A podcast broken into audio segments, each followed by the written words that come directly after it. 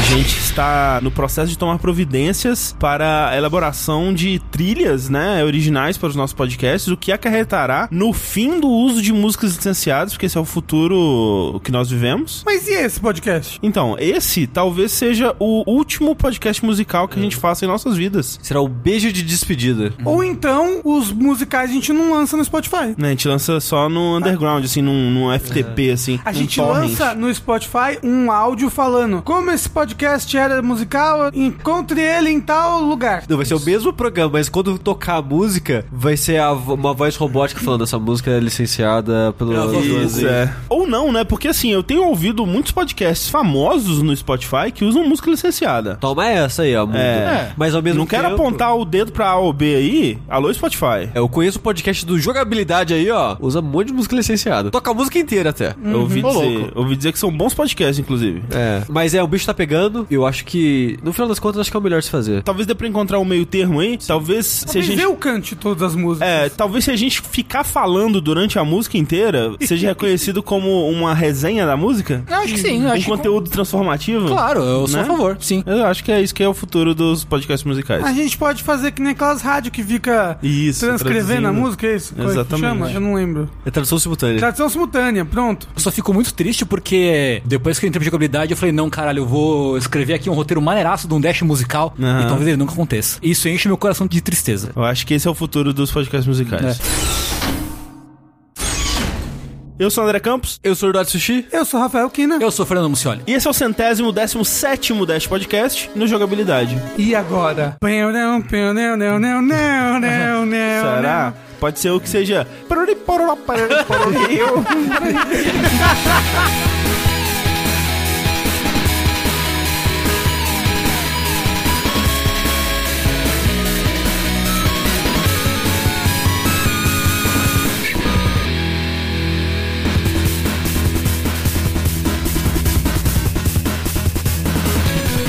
para essa nossa tradição anual aqui de falar sobre as melhores músicas de videogames do ano que se passou, no caso desse podcast 2019. Esse ano que já parece que tem uns três anos que passou agora, né? Já tá acabando fevereiro. Que é quando acaba o ano. E aí, então a gente ainda tá encerrando 2019. E esse podcast encerra a nossa série de três, né? Mas desse ano, quatro podcasts que olharam aí para o passado. E agora, a partir de então, nós olharemos para o futuro. A gente vai prever os Dash que vão sair antes do jogo. Isso. Isso. Exatamente. Mas é tipo quando você tá vendo TV assim e tá acabando a programação de férias da TV assim, aí tá voltando a programação normal, você fala, poxa. Olha aí. É mais ou menos isso, né? É, nada como encerrar com uma bela canção, no caso, algumas belas canções, Uhum. na verdade. Queria dizer que não tanto quanto em 2017, mas 2019 foi muito difícil pra mim encontrar quatro músicas aqui. Ano passado a gente fez com três participantes, então foram quatro músicas por participante. Esse ano eu falei, não, vamos colocar três músicas por participante. E cara, se eu tivesse tido que escolher três músicas apenas, eu ia ficar muito angustiado. Porque com quatro músicas foi difícil, mas com três eu teria que roubar. Sinto muito.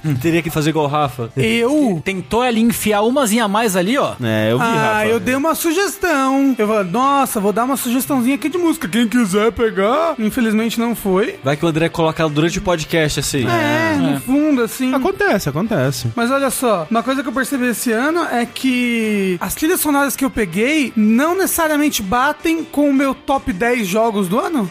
Sabe? Até porque, tipo, o meu jogo que tá em segundo lugar, Mario Maker, tem boas músicas, mas, né, a maioria é só músicas antigas do Mario. Tem lá os remixes de quando você tá fazendo as fases e tudo mais. Dragon Quest Builders 2, as músicas são músicas clássicas de Dragon Quest. Então, tipo, eu amei as músicas, mas não acho que entra num trilhas de 2019. Sim, sim. Pra mim foi quase isso, porque só uma das músicas das quatro pertence a um jogo do meu top 10. O meu também. Uma só das quatro pertence ao meu top 10. É, das minhas quatro, acho que só uma entrou no meu, no meu top 10. Olha aí, Aí, ó. ó. Oba! Incrível. O meu tem três que estão no meu top 10, mas tem uma que é um jogo que eu rejeito. Que ele é não verdade. entra... Eu me surpreendi levemente, assim. É, É. é. Ele não entra nem no meu top 30. Mentira, talvez no meu top 30 ele entre. Inclusive, eu posso começar então? Por favor. Por favor. Eu queria trazer aqui, para todos a apreciação geral do público desse podcast, uma bela canção de um jogo que é cheio de belas canções, que no caso é Death Stranding. Uau. Porque e é assim, isso que você tava falando? É isso que eu estava falando. Eu acho que o único aspecto dele que, pra mim, ele é inquestionável, assim, em sua qualidade, é a música. E isso é algo que o Kojima, ele já faz há algum tempo, né? A, a curadoria de músicas do Kojima é muito boa, né? É mesmo. Ele é Olha o- o Nuclear, né? Ele é o Tarantino dos joguinhos. É, é um pouco isso. Ele faz ótimos trailers, sabe colocar boas músicas em seus jogos. Mas eu falei no sentido que, tipo, o Tarantino ele ouve muita música e ele sempre coloca os artistas que ele gosta Exato. eh, dos filmes dele, né? E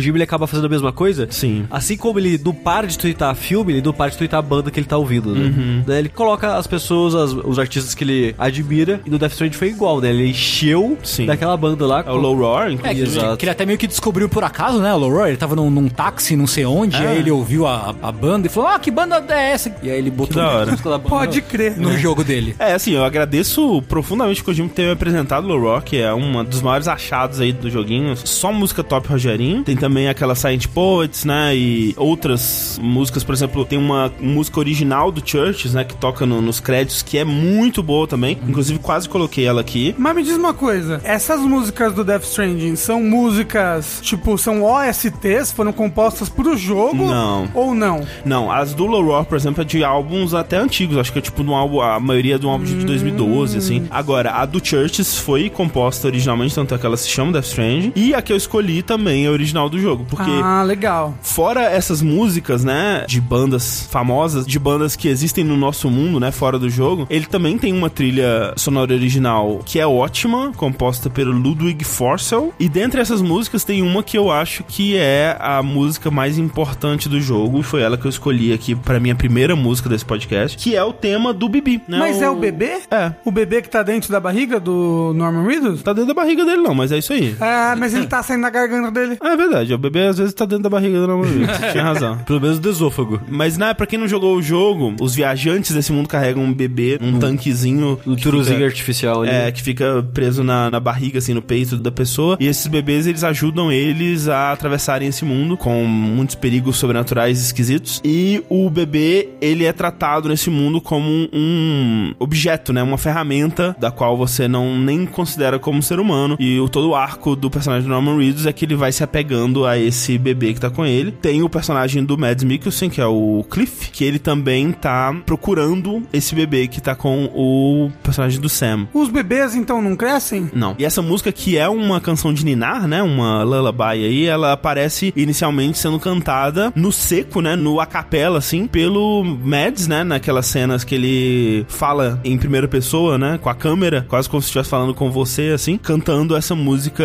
pro bebê. E aí, ao longo do jogo, ela vai aparecendo de diversas formas. Ela vai aparecendo assoviada pelo Sam. Você pode tocar ela na gaita pro bebê, por exemplo, e tal. Então é um tema que tá relacionado ao bebê e vai se repetindo ao longo do jogo inteiro. E eu acho que ela tá lá pra refletir essa conexão emocional entre você e o bebê. Conexão essa que não funciona de forma alguma pra mim, né?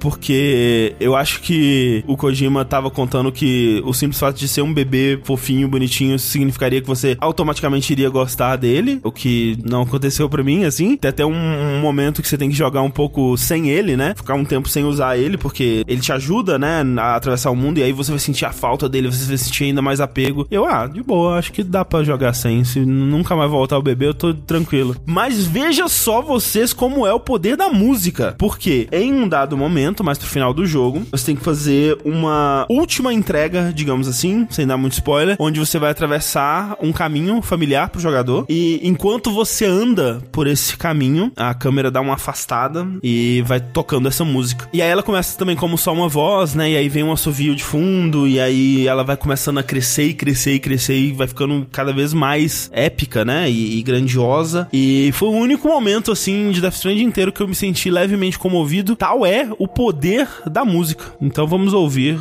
o BB's Theme. See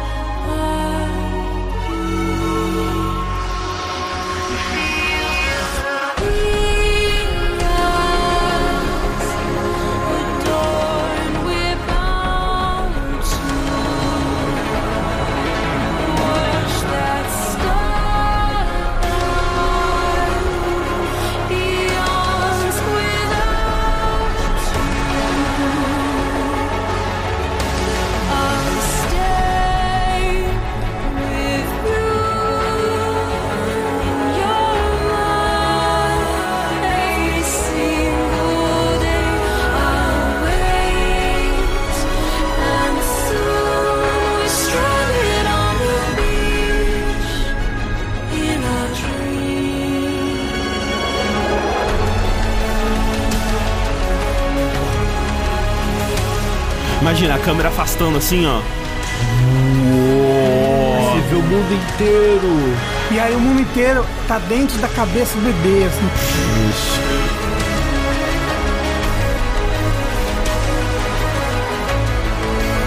Correndo, correndo. Tropeçou, caiu. Caiu.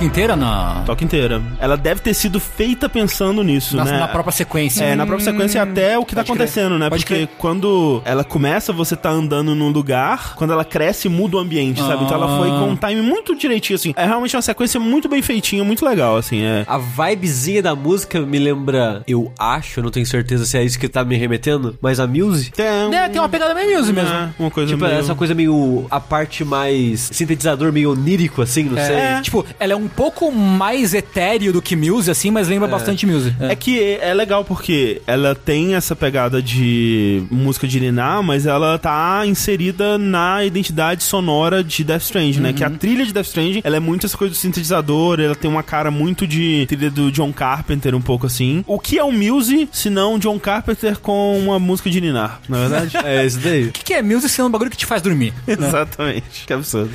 Parabéns, Kojima, por, se não qualquer outra coisa, seu ótimo gosto musical. Com certeza. Isso é verdade. Eu queria aproveitar um momento aqui pra falar de um momento, assim como o André falou de um momento. Aham. Que foi um momento que me marcou muito nos jogos em 2019. O impacto desse momento vem da música. E até o momento que todo mundo que jogou saiu falando dele, ao ponto que, quando outras pessoas foram jogar, acabaram se decepcionando. Porque Sim. né, a expectativa Ah, sempre o- destrói as coisas, Como né? disse Sushi no seu vídeo top 5. É, mas o momento que eu quero falar é o momento do Ashtray Maze, de Control, que toca a música Take Control, da banda Old Gods of Asgard, É que na muito- verdade é Poets of the Fall com o nome de mentirinha. Ah, ok. Porque é muito o meme do Viking de Osasco, tá ligado?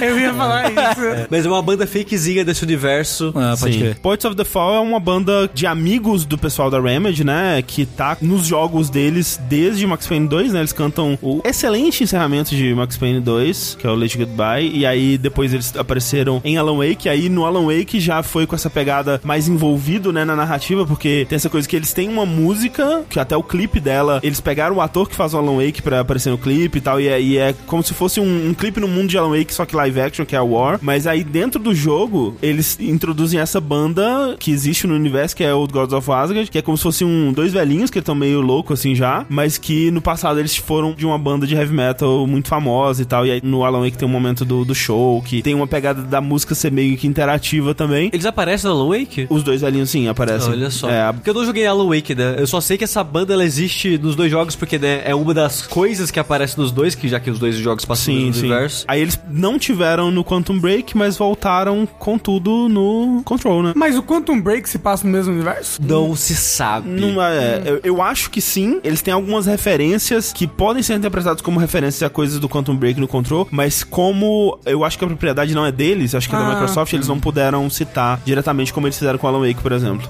Mas Alan Wake, né, é, é no mesmo universo. Sim, sim. Porque eu lembro dos dois velhinhos no, Então, é. no Alan Wake. E aí são eles, então, teoricamente? São eles, Ah, eles são os caras da banda. Que interessante. Esse momento no jogo me pegou totalmente desprevenido. Porque eu não esperava que ia ter um momento musical, eu não esperava que ia ser uma música tão boa, Uhum. e não esperava que o jogo ia fazer visualmente naquele lugar. Eu até sinto um pouco culpado de falar isso aqui, porque parte do impacto é porque eu não esperava. Sim. É tipo, era um lugar que você pode ir relativamente cedo no jogo, mas você não consegue entrar nele, porque é um labirinto que você não sabe como sair dele, que é um labirinto meio mágico. Você tem que meio que saber a senha dele pra passar por ele. É tipo Lost Woods. Tipo Lost Woods. E aquele lugar fica na sua cabeça, porque você lê vários documentos sobre aquele lugar, que ninguém passa por lá e que tem algo importante na saída, e barará, barará. Quando você enfim vai, você já vai com um pouquinho de expectativa que o jogo ele tava construindo aquele lugar pra você. E quando você chega, é muito foda, porque visualmente a maneira que o labirinto funciona é um labirinto meio mágico que ele se desdobra na sua frente, e a parada é que no começo, a primeira vez que você vai, ele fica se desdobrando, criando novas salas na sua frente, mas meio em loop. É, fica fazendo você andar em círculos, né? Exato. Só que quando você sabe a senha, digamos assim, pra ele funcionar, ele te leva pra saída. Só que o caminho até a saída não é tipo, vir, fiz uma esquina. Faz um caminho todo mágico, meio de Asher, assim, de paredes e salas gigantes, E aí de o portas.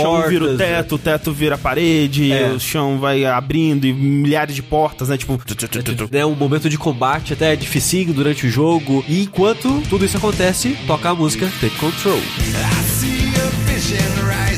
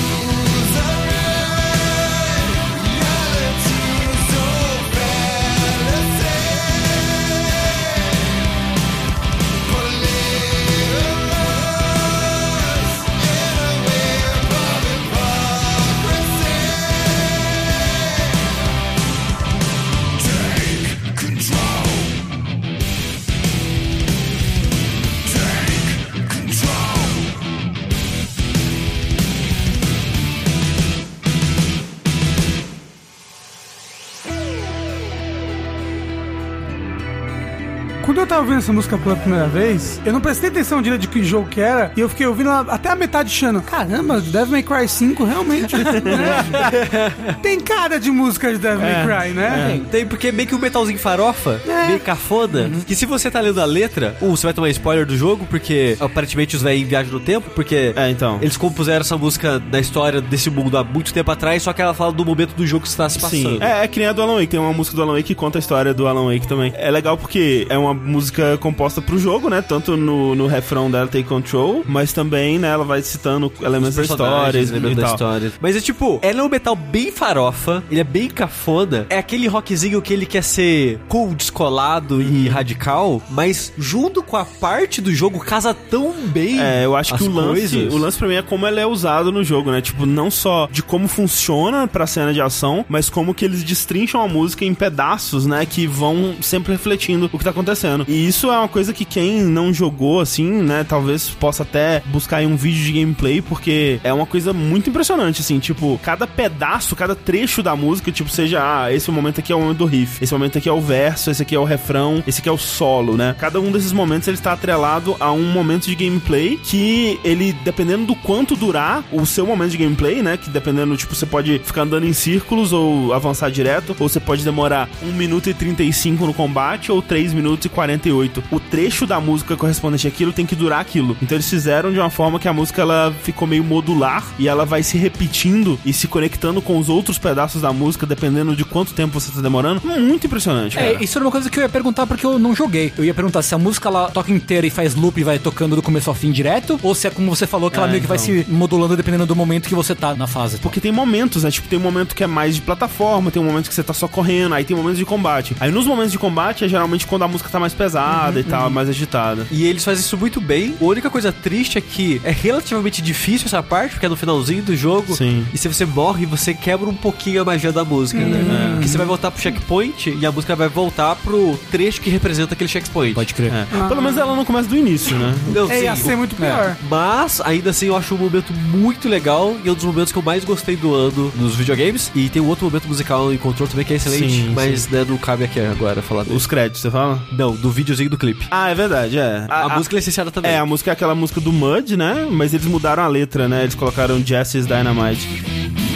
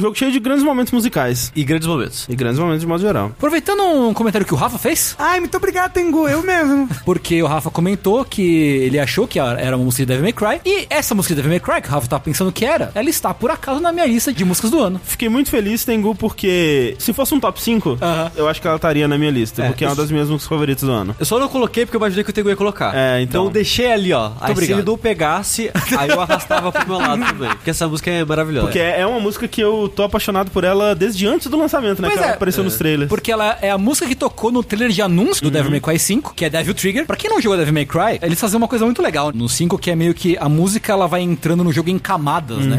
Quanto melhor você joga, mais a música entra. Então, se você tá, num, sei lá, num ranking D, você vai ouvir só, tipo, a batidinha do fundo e o vocalzinho bem baixo. Foi muito engraçado porque quando ele lançou, né, tinha uns jornalistas de game falando assim: Nossa, mas a trilha é meio sem graça, né? Não tem muita coisa acontecendo. É, porque você tá jogando mal.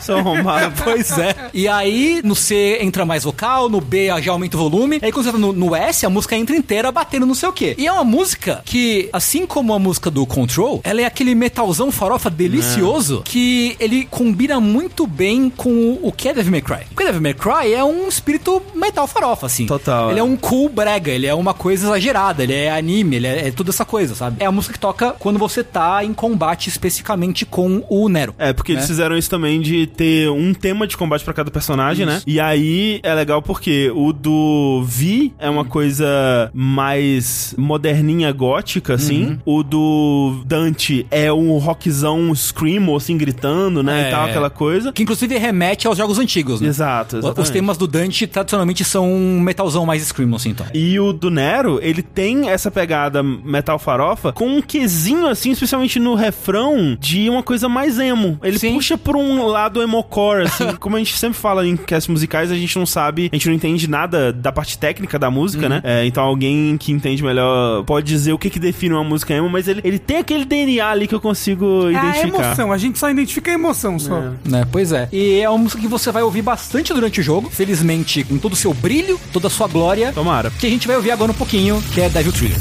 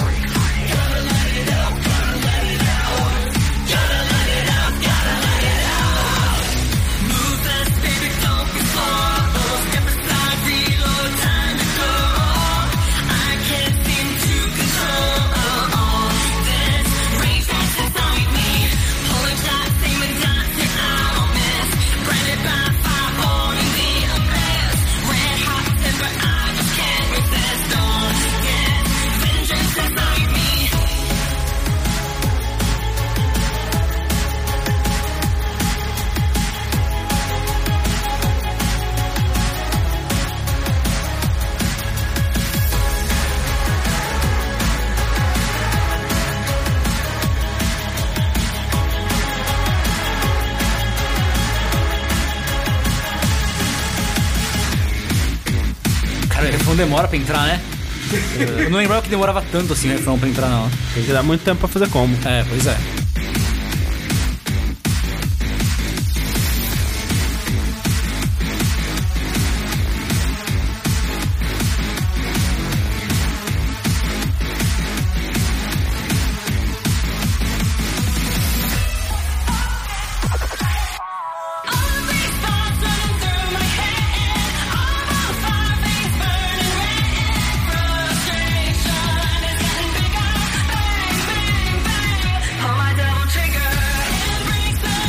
É muito música de muito emo.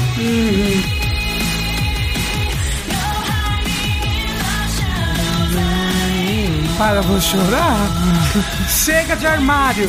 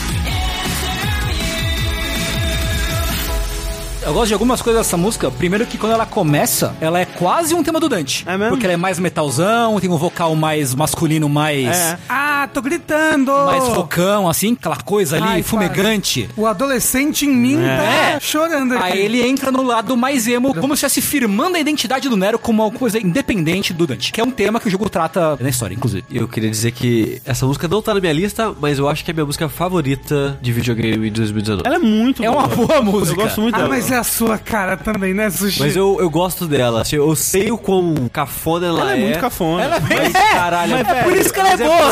Demais, cara. Não teria como ser diferente da Devil May Cry, cara. É isso mesmo. E eu até procurei quem são essas pessoas, né? Que é. A música foi composta e tem vocais de um tal de Casey Edwards. O vocal principal, né? Que é o vocal feminino é Ali Edwards. Eu não sei se eles são parentes ou... um casal, mas eles compõem música pra muitos jogos. Eles trabalham como freelancers. Tipo, você precisa de uma música com vocal, você chama eles e eles não são de nenhuma banda famosa e nem são, tipo, da Capcom mesmo. Foram contratados por fora aí pra fazer musiquinha e, porra, muito da hora. Eu achei que quem tivesse composto a música foi aquela banda que tocou ao vivo no- em algum evento. Então, teve um negócio assim, né? Sim, que até teve treta com o vocalista da banda, aí tiraram ele do projeto, sei lá. Tem umas tretas assim. É, teve um negócio assim. É, foi, se eu não me engano, foi o tema do Dante que deu problema. Ah, Porque soltaram a música e foram descobrir, ah, qual é que banda que é essa? Vamos dar uma olhada e descobriram umas coisas meio bad vibe do vocalista. Aí teve um bafafá, mas eu não, não lembro se alteraram alguma coisa no, no produto final. Porque realmente, as três músicas são de artistas diferentes, né? Pelo menos os três temas principais. Eu não sei da trilha em geral, mas. ah, eu acho que eu achei que era do Devil Trigger porque era a música mais famosa de Devil May Cry. E quando as pessoas falam, ah, o, o cara que cantava a música do Devil May Cry, talvez eu achei que era Ah. dessa música, mas é. Uma coisa que eu percebi aqui é que até agora a gente só falou de músicas cantadas, né? músicas verdade. com vocal. É verdade. E pra mim não vai ser diferente que agora, porque eu também ia falar de uma música com vocal. Porra! Mas a voz humana, Rafa, ela mexe com a gente. Verdade, não é A verdade? gente tem uma facilidade maior de identificação. Eu até conheço pessoas que não conseguem ouvir músicas instrumentais porque ela não consegue encontrar uma âncora de identificação com aquela música. Então tem uma coisa aí sobre a voz humana, né? Uma voz que é muito humana e que a gente já tá muito acostumada é a voz da Hikaru Utada, que é a moça, a moça, A moça. A moça. que canta as músicas do Kingdom Hearts. Os temas de Kingdom Hearts, né? Acho que foram três até agora, né? O Tem um- Sanctuary. É, teve a Simple Clean, Sanctuary e agora essa daí, né? Não, porque nesse jogo tem duas músicas que ela Ah. canta. Tem a Face My Fears e a Don't Think Twice. Hum. Inclusive, eu fiquei muito tempo chorando entre qual das duas eu ia botar. Porque eu gosto demais da Don't Think Twice. Eu ouvi muito ela antes dela ser revelada inteira. As pessoas já estavam montando como é que a música ia ser. Ah, sim. A partir de pequenos trechos que ela já tinha aparecido em trailers, É, esse não, tipo de coisa. Era assim no Metal Gear Solid 5 também, com a Sins of the Father, que ela não tinha completa ainda, o pessoal ficava montando. É, então, aí eu ouvi muito essa música, a versão que era uma versão que eles misturavam o que tinha do, de trailer ocidental e do que tinha de trailer em japonês. E aí eles misturavam as duas pra fazer uma música completa, por assim dizer. Mas eu escolhi a Face My Fears porque ela, apesar de ser uma música que é. Caramba, essa música é muito Kingdom Hearts, ela tem ali um elemento surpresa que é o Skrillex Olha aí, que diria. no meio. Então, no meio da música tem um dubstep. Tá o Tada Ricardo. Cantando de boa lá, chega o Skrillex na voadora. Não, chega e de repente tem o drop. É, tem que encarar o medo, né? E é a música de abertura do jogo. E é uma excelente música de abertura pra essa, essa loucura que é Kingdom Hearts 3. Vamos ouvir, por favor.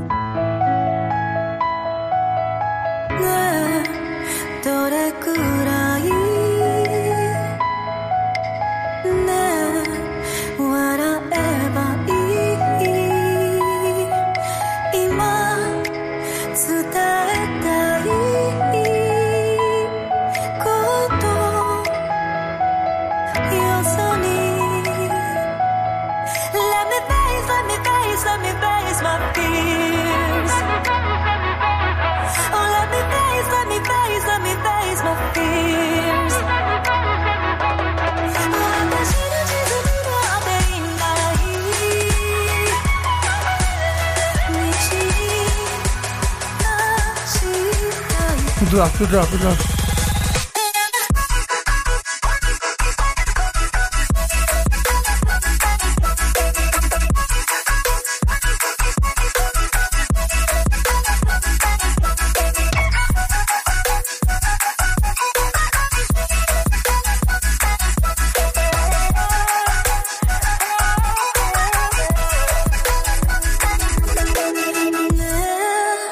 achei uma escolha peculiar, essa do Rafa. Eu fiquei surpreso, porque quando o jogo saiu, uma das poucas coisas que eu sabia de Kingdom Hearts 3, pelo menos do fã que já foi jogando logo de cara, foi que eles não gostaram da música de abertura. E normalmente a música de abertura de Kingdom Hearts é tipo, wow, né? Aí eu já fui tipo, vai ser ruim, né? Sei lá, tem Skrillex. Eu não entendi muito por que, as pessoas reclamaram tanto assim no lançamento do Ah, jogo. Porque, né? É o fã. É o fã de Kingdom Hearts, né? Estão colocando escolhas na minha otada, Ricardo. É tipo, porra, é muito boa essa música. Eu gosto dela, eu acho que o Skrillex salvou a música, porque eu não gosto muito desse refrão.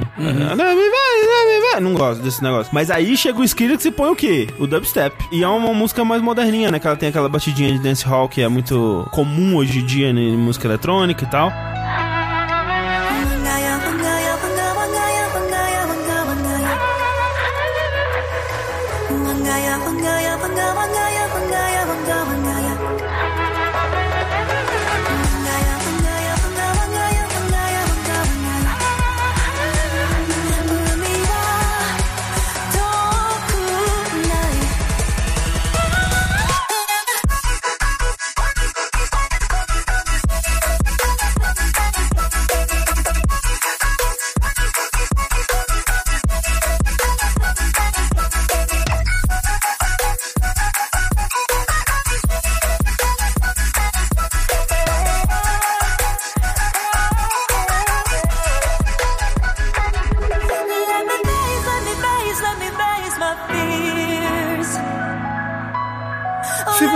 Gosta mais das trilhas clássicas de Kingdom Hearts, ouve a, a Don't Think Twice, que ela é Sim. bem no, no- no estilo da Sanctuary, no estilo dessas Uhum. outras aí. Eu gosto bastante dela também, mas escolhi a Face Fears porque é diferente e também é muito boa. Ah, então, é legal. As pessoas têm que abraçar também. É uma coisa diferente nos joguinhos dela. É isso aí. Aí minhas próximas escolhas são todas baseadas em nostalgia.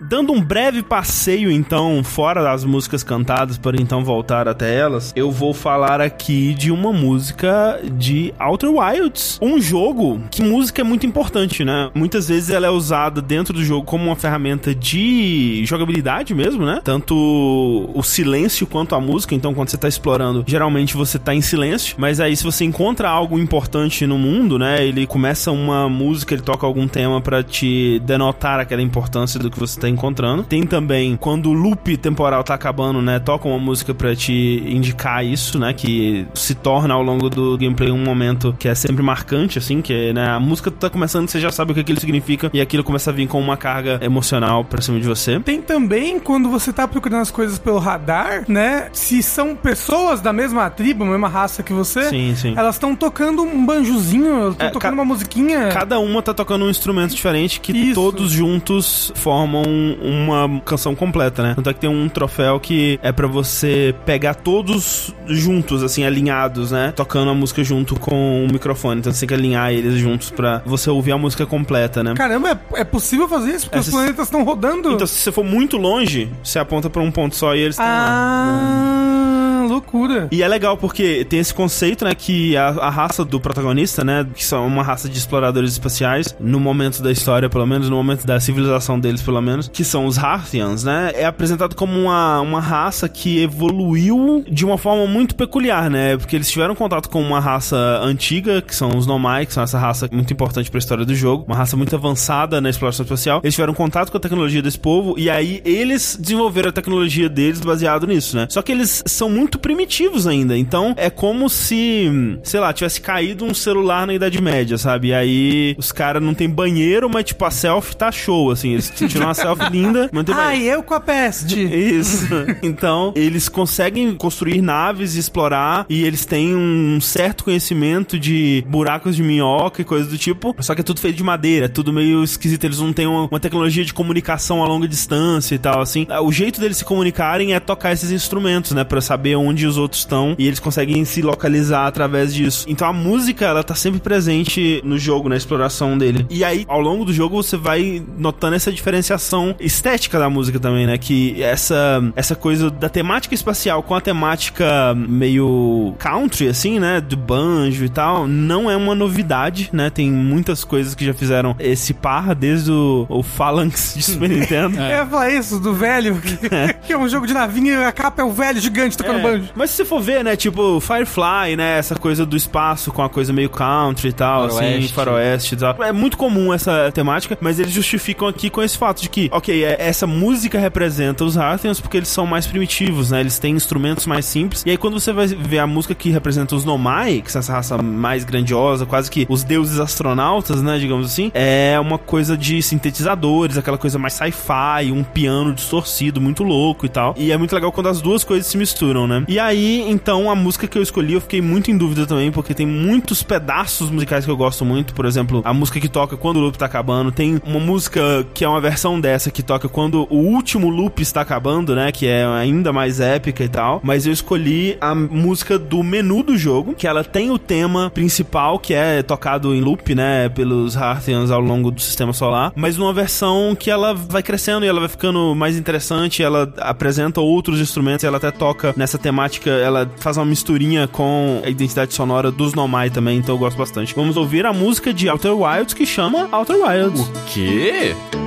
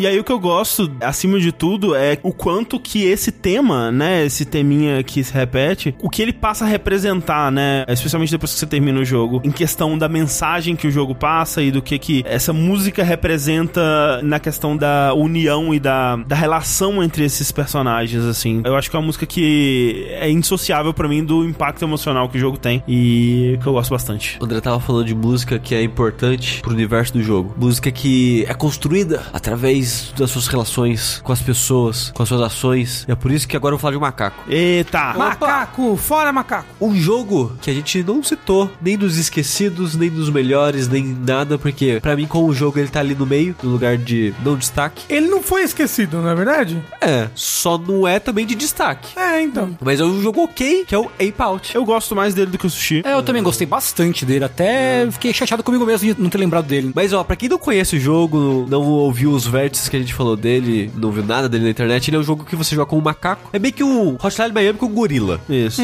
Que ele é aquele jogo top-down, visto de cima, muito violento, você morre com hit, os inimigos morrem com hit. Na verdade, você toma alguns, mas é aquela mesma filosofia, assim, né? Tipo, arenas e muitos inimigos e tiros e violência. Partidas rápidas, então. O negócio é que ele tem a brincadeira que ele tenta ser meio que um álbum de jazz, uma jam session, mais especificamente, enquanto você joga. Toda a, a apresentação dele, né? Seleção de fases e tal. Tal, e de mundos, como se você estivesse escolhendo álbuns, né? Vinis, assim. Exato. E tudo no jogo, todos os efeitos sonoros, tudo que acontece é meio que criando uma música. Então quando você tá jogando e você tá, sei lá, pega o inimigo, segura o inimigo, faz ele atirar, joga ele na parede, quebra o vidro, faz não sei o que lá. Tudo que você vai fazendo é feito com, tipo, uma bateria. É feito com instrumentos. Quem já assistiu Birdman vai lembrar o tipo de jazz que toca durante as missões do Ape Out é- é aquele jazz bateria nervoso do Birdman, né? Que é aquela É. bateria moendo, assim, né? Eu acho que é bebop, hard bebop, eu não tenho certeza, mas os efeitos sonoros é muito isso, é meio que criando uma música com a situação que você tá. É realmente uma jam session através da violência do gorila, ou das pessoas atirando em você. E esse detalhe é uma das coisas que eu mais gosto do jogo. Eu gosto muito de como ele faz isso, eu gosto muito de como funciona. Quando eu tava pensando, putz, qual música eu vou colocar entre as quatro e tal, aí eu fui assistir um pouco do Ape Out, e é muito maneiro ver o jogo acontecendo, por causa do som, pra mim especificamente. Mas aí tem um momento final do jogo, pra mim é maravilhoso, é maravilhoso, que a última fase é uma fuga, você tá fugindo meio que do zoológico, liberando animais e tal, e é meio que uma catarse, assim, porque a fase não é difícil, porque quando você libera os animais, os animais vão matando os humanos junto com você, então é meio que aquela manada de animais matando os seres humanos, até que enfim todo mundo consegue escapar. Quando você quebra, tipo, o portão e escapa, instantaneamente começa a tocar a música, entra o trompete da música que eu vou falar agora, e ela começa a tocar, o gorila vai embora e começa a aparecer os créditos no ritmo da música. E é, é, eu acho que a melhor tela de créditos dos videogames, assim, pra mim. É, é, tipo, é simples, que é só, tipo, a música tocando, as letras, as pessoas aparecendo meio que no ritmo da música, que a música tem um meio que um...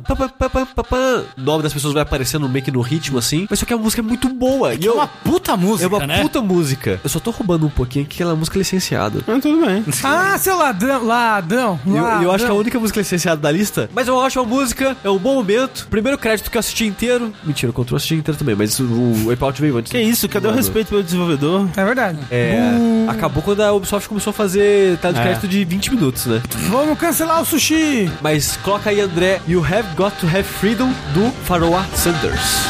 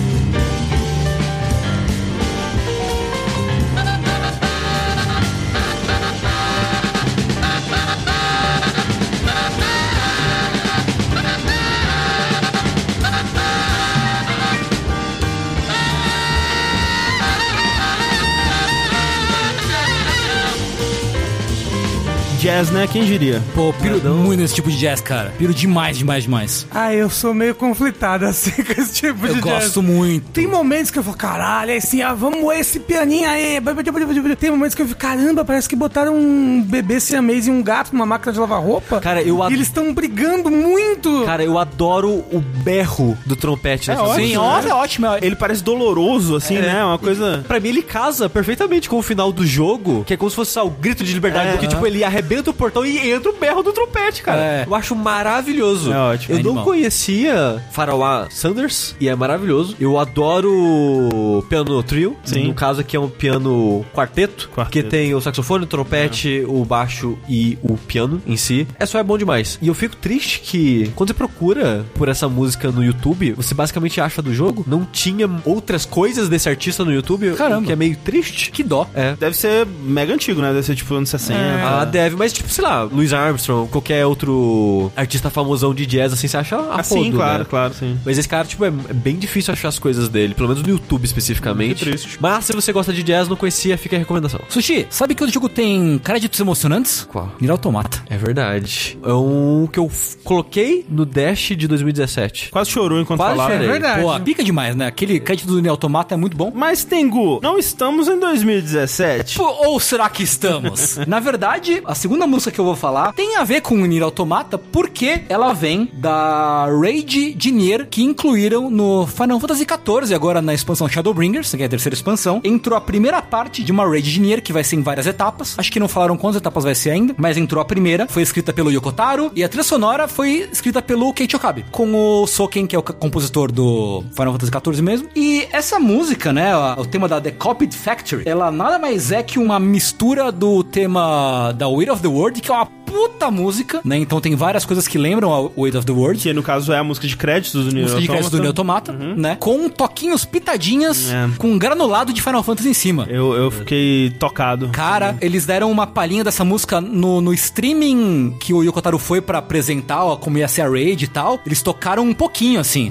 Levaram o Kate Okabe e tal, eles tocaram um pouquinho. Maluco, fiquei todo arrepiado. Não, é- Fiquei to- é todo arrepiado, cara. Foi coisa de louco, assim. É coisa de louco. Coisa de louco. Eu não joguei ainda a raid. Porque e eu- ela é uma bem indie game, né? porque ela é super indie game, ela é o conteúdo mais avançado que tem hoje no jogo, e eu não cheguei lá ainda. Eu não vi nem o vídeo, porque eu não quero tomar spoiler da Raid. Quero dizer que vi o vídeo e fiquei surpreso. Não sei nem o que esperar da Raid ainda, direito, assim. Mas a música é maravilhosa. Emocionam-se conosco com a música da Copied Factory de Final Fantasy XIV.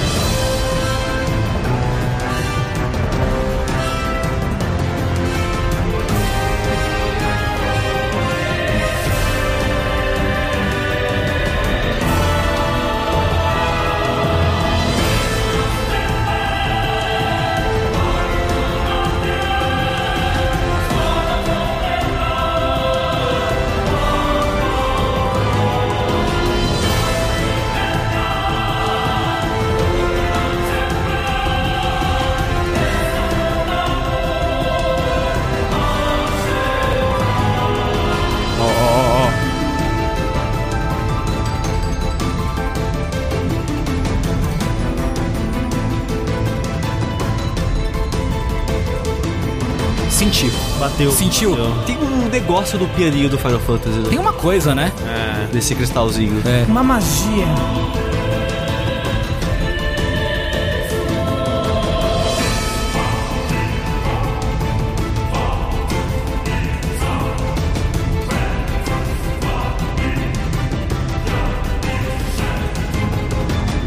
Queria dizer que o Masayoshi Soken, que é o compositor de Final Fantasy XIV, ele já é muito pica, assim. Não, As é. músicas do MMO são muito boas. Até a versão ruim, né? 1.0 do Sim. 14 já tinha trilha fodida já. É, mas a do 1.0 é do Ematsu. Ah, é até. do Ematsu? É do Ematsu. Olha. Mas a partir do Realm Reborn, é tudo desse cara. Então, eu tenho que ouvir dessa específica então, porque eu lembro quando o jogo saiu, sei lá, em 2013 ou algo assim, eu já ouvi a trilha, que é bizarro, porque quando saiu já era tipo quatro álbuns com 60 músicas.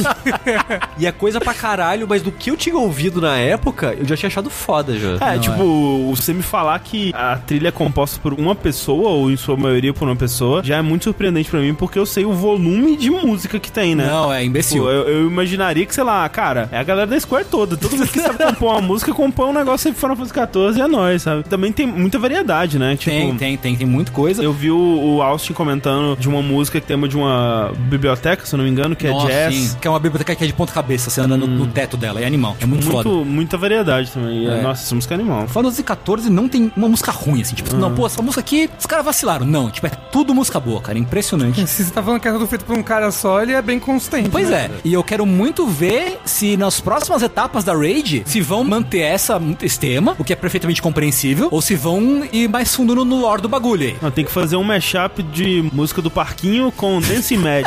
É, pode crer. Eu quero que Cabe com o ponto Final Fantasy XVI. Nossa, dá tudo na mão desse homem, cara. Porque É, olha só, é. ele já Imagina compôs. os nossos netos jogando Final Fantasy XVI. Porque olha só, dos DLCs do Final Fantasy XV já tem música dele. Ah, é? Não sabia. Sim, Sei. chamaram ele pra fazer remix clássicos Ah, na vibe foda, dele. foda. Agora tem ele no Final Fantasy XIV Square. Colocando Faz as favor. patinhas dele ali, É. E ele foi muito espertinho, porque a música ela tem coisas novas e ela tem elementos de outras duas músicas existentes. Uhum. E ele foi muito espertinho porque é o refrão da Weight of the World. Assim que o refrão encerra, entra a porra do pianinho do, Final- tema do Final Fantasy. É, eu arrepio tudo de novo, já Arrepia assisti. tudo, né? Caralho, velho. Pode falar do pelinho, Sushi. É, não fala pianinho que eu arrepio tudo, arrepio até os pelos do cu. É, mas o que eu ia falar é que o, é engraçado porque o Yokotaro conta depois, né? Que quando o Yoshida, que é o diretor barra produtor do Final Fantasy XIV, falou: E aí, que tal a gente fazer um collab? E o Yokotaro falou: Você tá louco, cara?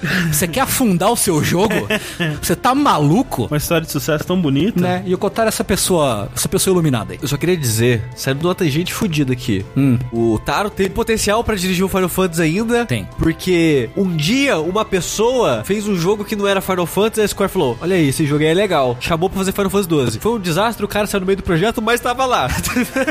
então, Final Fantasy XVI. faz o projeto, dura sete anos de produção, fica doente, sai no meio. Aí põe o, o menino lá pra terminar, que foi o diretor do, do 15 também. Exato. E aí o você- Tabata. E o Tabata. Tabata, é. é. Isso. Aí depois refaz umas coisas, É, meio, então, mas o- isso. só uns três meses depois Como é que é o nome do cara do primeiro diretor? Matsuna, né? Yasumi É, Matsuna. Isso, isso. E aí depois foi Akitoshi Kawazu que pegou no meio do caminho pra fazer depois. Enfim, As más línguas dizem que foi por treta. Ele fala porque ele tava doente. pediu pra cagar e foi embora, não voltou nunca mais. Não, ele saiu da Square, ele foi muito louco. né?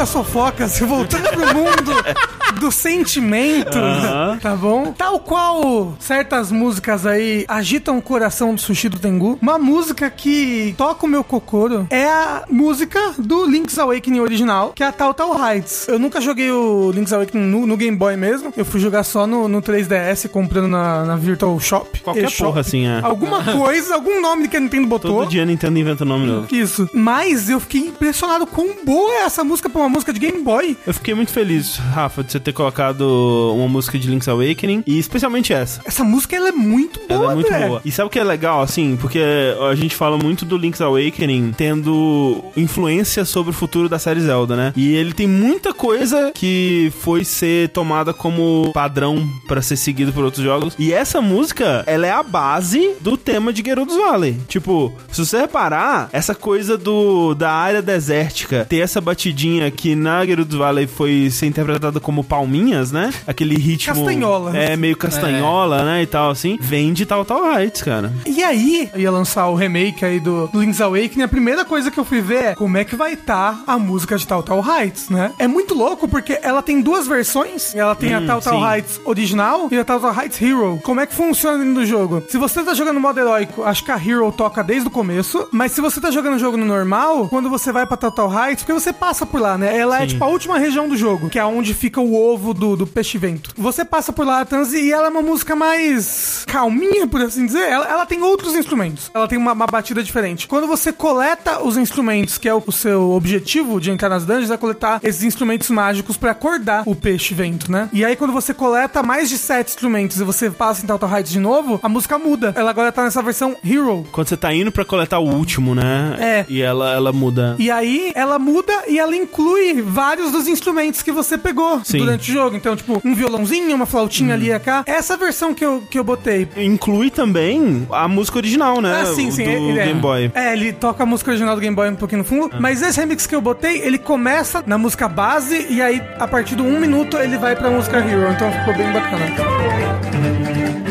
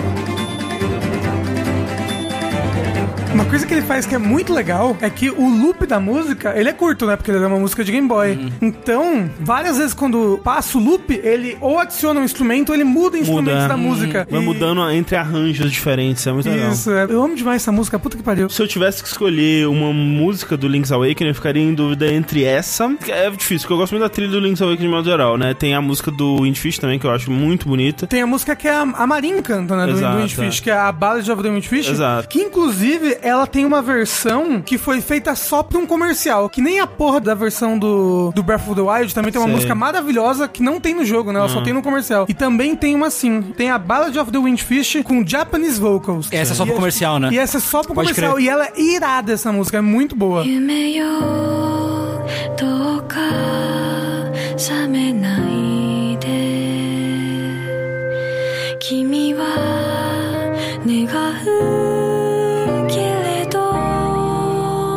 E aí tem também a música do Overworld normal, que é o tema de Zelda clássico, mas na versão de Link's Awakening, ela tem um pedaço a mais ali que é exclusivo do Link's Awakening, que eu gosto demais e que pra mim, por conta disso, a versão de Link's Awakening é o meu tema de Zelda favorito, assim. Eu adorei a versão remix, né, o- a releitura que eles fizeram pro remake. É, e instrumentos de verdade, né? É, Faz então. toda a diferença. Eu não tinha jogado né, o Link's Awakening até o remake agora, mas eu vejo que realmente a- ela deve ser a música favorita das pessoas, porque é a música do trailer de anúncio. É, não. É, é, sim. É. Como é que um Game Boy toca uma música dessa?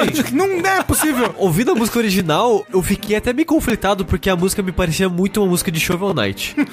Fiquei tipo, caralho, isso aqui tá muito Shovel Knight. Será que Shovel Knight usou chip de Game Boy? Não é possível. Tava me lembrando muito al- alguma música de, de Shovel Knight. O que é bom porque a Shovel Knight tem excelentes músicas. Então, Exatamente. Eu tenho um hot take musical sobre Zelda. Só pra escolher um tema de Zelda, eu prefiro Ballad of the Goddess do que o tema clássico de Zelda. Qual que é a Bela dos Negócios? Que é o do Skyward Sword. Que na verdade é o tema de Zelda tocado ao contrário. É, É sim. isso, é? É, que loucura. o Ballad of the Gods. Eu nunca joguei Skyward Sword. Eu gosto muito de Skyward Sword, mas ele precisava urgente de um remake no Preciso, Switch, eu concordo. tirando umas gorduras ali no meio. Sim, sim. Por falar em hot takes musicais, eu quero dizer aqui que a trilha de Sayonara Wild Hearts é muito boa. Porra, olha, esse André só traz polêmica pro seu lugar. Nossa, que polêmica para. Uma polêmica. André, Ah. essa trilha não existe sem ser com gameplay? Não entendi. Porque assim, você botou o vídeo na Aham. pauta, é um vídeo de gameplay. Ou seja, tem os barulhinhos. blulim, blulim, blulim. Existe sim, isso aí também. Só Mas que eu- você escolheu especificamente porque te traz emoções o barulhinho. É porque eu acho que Sayonara Wild Hearts, que não é um jogo de ritmo, mas ele é um jogo musical, né? Ele se beneficia da fusão das duas coisas, entendeu? Eu acho que a música, ela é enaltecida pelo visual, o visual é enaltecido pela música, os dois num casamento lindo ali, uma coisa bonita. Mas é que no gameplay tem barulhinho de pegar moeda. Ah, tudo bem. Mas ó, por exemplo, a trilha sonora de. que são todas músicas licenciadas, mas do, do Elite Beat Agents. Várias vezes tá na rádio e começa uma música que tinha no Elite Beat Agents. Eu fico esperando começar os tunks. Ah, também, sim, total. Tac, tac, Sim, tac, sim. tac, de bater na, na talinha do DS. É, tem algumas músicas do Wild Hearts que eu acho que elas têm efeitos sonoros na música que enaltecem ela pra mim. No caso, a música que eu escolhi para falar aqui é a Begin Again, que é a primeira música cantada, né? Tipo, tirando a música do título, né? Tela de título, né? Quando você abre o jogo, ele já te estoura na sua cara uma música maravilhosa que toca na, na tela de título em nenhum outro lugar. Mas a Begin Again é o primeiro chefe do jogo, assim, né? E a estrutura dele é que você vai ter duas, três fases de músicas instrumentais, mais de, de sentimento, assim. E aí vai ter um chefe com uma música cantada, né? O jogo, ele é curtinho, ele demora uma hora e pouquinho, assim, pra terminar. E assim, a Begin Again, ela não é a minha música favorita do jogo, mas eu acho que ela é a música mais fácil de você se apaixonar de primeira, assim, né? Essa música, ela tem uma coisa estranha. Eu acredito que de alguma forma eles devam ter conseguido alcançar um lugar de nostalgia compartilhada, assim, porque ela me dá um sentimento, assim, que ela não é uma música que eu conheço há muito tempo, né? Então ela não tem como ser nostálgica por si só. E ela definitivamente não fala de coisas que são necessariamente nostálgicas pra mim, mas que, de novo, alguém entendido de música pode explicar por que que isso acontece. Ela remete a um passado compartilhado coletivo de experiências humanas, de modo geral, assim, que me toca muito, assim. Então, tipo, a letra dela, que é sobre um término, né? Todas as músicas de, de Sayonara Wild Hearts são sobre corações partidos e diversas perspectivas sobre isso. Tem músicas que vão ser mais otimistas, outras vão ser mais pessimistas. Essa é uma música, ela é mais agridoce, né? Assim, ela tem um pouquinho dos dois, assim. Sabe, a letra dela fala assim, ah, eu lembro de quando a gente andava pela neve fria e eu, eu também lembro. E eu não lembro. eu, não, eu não lembro, eu nunca... A neve fria de BH. Exato, eu nunca estive na neve fria. Mas, sabe, tipo, passa, cara, é isso aí, velho. Aí, É. aí você vai ver no jornal, vai procurar, tipo, no arquivo do Estadão aí, nevou em Fabriciano em, em 88, assim, em Exatamente. setembro de 88, nevou em Fabriciano por um dia. E eu tava lá. Essa música, de novo, é muito ampliado o efeito dela pela parte visual, né? Tanto pelo design do que tá acontecendo, quanto o quanto aquilo encaixa com a música, né? A gente sempre fala, tipo, quando ela entra no refrão, né? E o mundo inteiro abre e começa a pegar um fogo cor-de-rosa e as pessoas começam a voar e tal, assim, é muito catártico. E é uma letra muito bonita e muito tocante sobre você escolher terminar, né? Digamos assim, a letra fala de um último abraço, né? Que tipo, vocês estão se abraçando, mas sabendo que aquele provavelmente é o último abraço que vocês vão dar. E tudo bem, né? Porque fica uma promessa de começar de novo, né? Que é o nome da música. Ela fala que tá tudo bem, mas depois ela dá um soco na cara da outra menina e Mas- rouba o coração dela. Mas isso é simbólico. Ah, então tá bom. Rouba não, destrói na porrada. Destrói coração na porrada.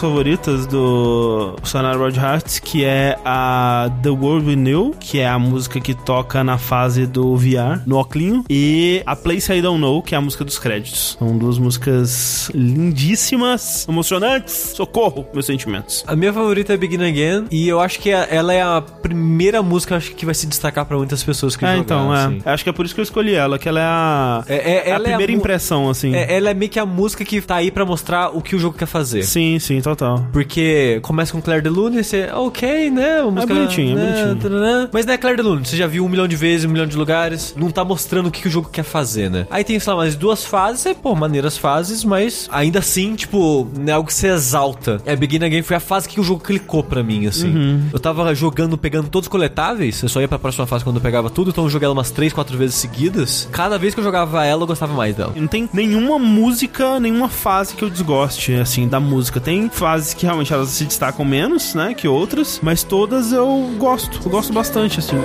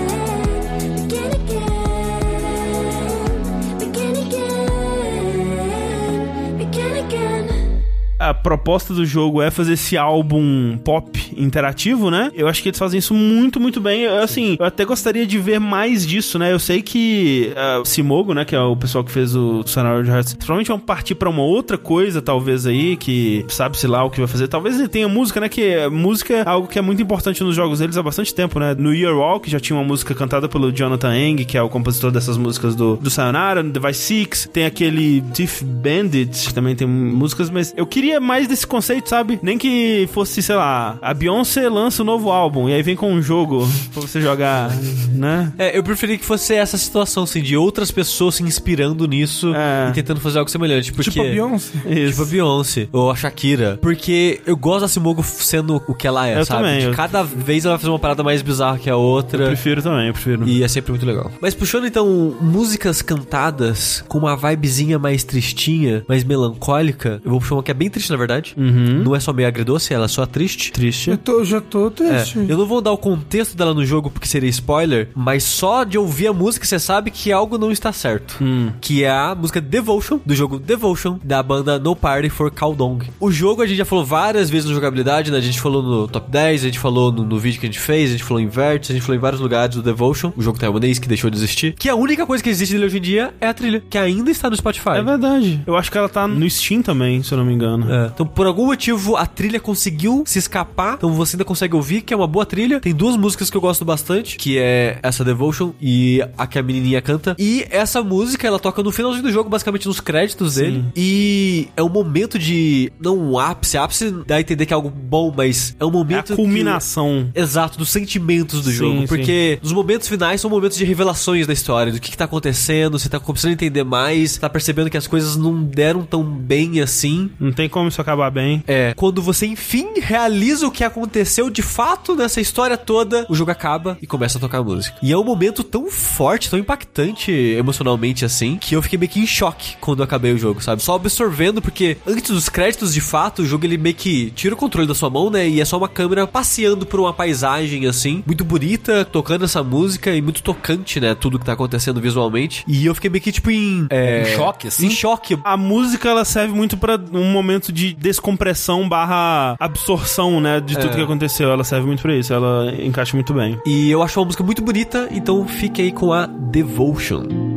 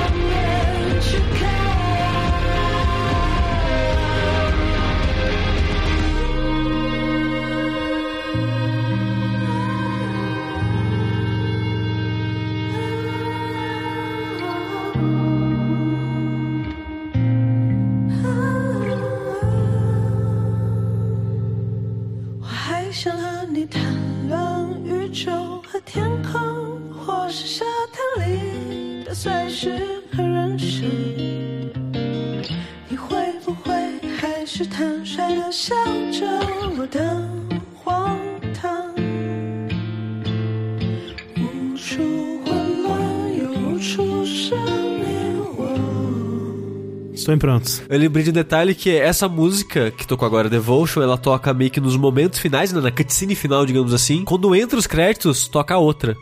Da menininha cantando a música. E é muito legal a música. Essa banda, eu fui pesquisar, é uma banda taiwanesa, né? E ela esteve no Brasil em 2019. Ô, louco! né? Porque o Rock in Rio, ele teve um palco focado em música asiática, especificamente. Eles chamaram várias bandas meio fora do, do circuito padrão, assim, até de, tipo, Japão e Coreia, né? Chamaram bandas de outros países asiáticos pra tocar lá, assim, que tivessem mais relação com rock, né? E chamaram a No Party for Kaodong. Sem se é assim que- festa pro Kaodong. É, Acho que é Tsaldong. Saudong. É. Puta banda legal, cara. Tipo, gostei bastante, assim. É, é- é curioso, né, que eu não teria exposição a essa banda de outra forma, né? sim. Provavelmente. A música já é muito boa por si só. E acho interessante que ela parece que tem um pezinho ali no Akira Yamaoka, assim. Então, dá uma olhadinha no, no dedinho, A assim. guitarrinha, né? É A guitarrinha, o tiro de vocal. Consigo sentir isso. É não é? verdade, é Um verdade. Silent Hillzinho 234 ali, sabe? Porra, Aham. pode crer. pode Eu crer. achei, achei Se eu soubesse quem era Akira Maioka, eu estaria concordando aqui também. É o compositor de Silent Hill. É. Pra videogames, é um dos meus compositores favoritos. Three Silent Hill 2 é a coisa divina, maravilhosa da minha vida. Mas se a gente acabou de falar de temas contemplativos, né? Meio triste, né? Depressão, essa coisa toda. A próxima música que eu escolhi é o contrário oposto. Eita! Que é dedo no cu e gritaria. Opa. É pra você Eita! chegar com vontade de bater em todo mundo. Gosto. Como se fosse um protagonista de anime. Mas Devil Trigger já Ah, foi. eu ia falar, já foi. É, já foi. É, foi Devil May Cry. Pois é, eu escolhi a música de seleção de personagem da terceira temporada de Tekken 7. Muito específico. É muito específico. porque- Você tá falando sério? Sim, porque cada temporada troca a música. A primeira é uma música, a segunda é outra música, a terceira agora é outra música. E é uma música que é muito boa e é interessante porque, geralmente, jogos de luta têm músicas boas, é uma coisa normal já. Costuma-se. Mas, mas, mas, Não é assim, nossa. Não é uma mas surpresa, é. assim, né? Jogos de luta. Mas mesmo neles, parece que a tela de seleção de boneco nunca é assim uma, uma importância, assim, né? É sempre tipo, ah, é uma música legalzinha, maneirinha, bacaninha. As de Tekken, tirando a segunda temporada que eu não gosto tanto, mas a primeira e a da terceira agora, eu acho elas muito boas. A de Tekken 7. Do 7, especificamente. Porque parece que, tipo, é uma abertura, você tá começando a sua aventura, tipo, o seu anime. Você é o cara que vai chegar, vai escolher o boneco que vai ganhar o mundo, tá ligado? Te bota muito num clima de empolgação e de aventura e De te botar pra euforia. cima, de euforia. Então, vamos ouvir um pouquinho do tema de seleção de personagem da terceira temporada, especificamente do Tekken 7. Eu